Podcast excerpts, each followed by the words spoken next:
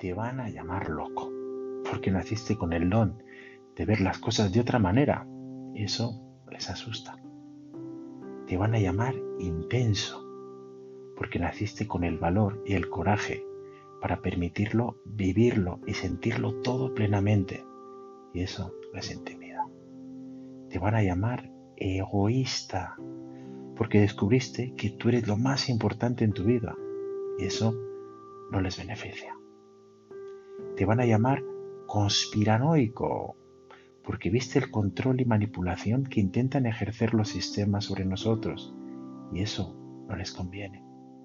Te van a llamar raro, porque no haces las mismas cosas que las masas, porque te saliste del monstruo y creaste tu propia realidad.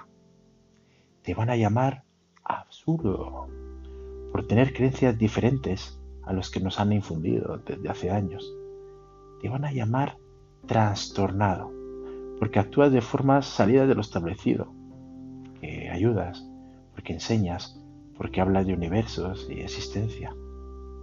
Te van a llamar peligroso, por no seguir las reglas y normas establecidas, porque creas tu propia forma de vivir, a tu modo y a tu gusto. Te van a llamar iluso, porque sabes que vivimos en un universo de posibilidades infinitas y que todo es posible crees con certeza. Te van a etiquetar de muchas formas, con muchos juicios, durante mucho tiempo. Pero mantente firme en ti, en tus deseos y siendo fiel a tu esencia, porque al final irán a buscarte por aquello que transmites, por aquello que contagias, por lo que eres, por tu magia.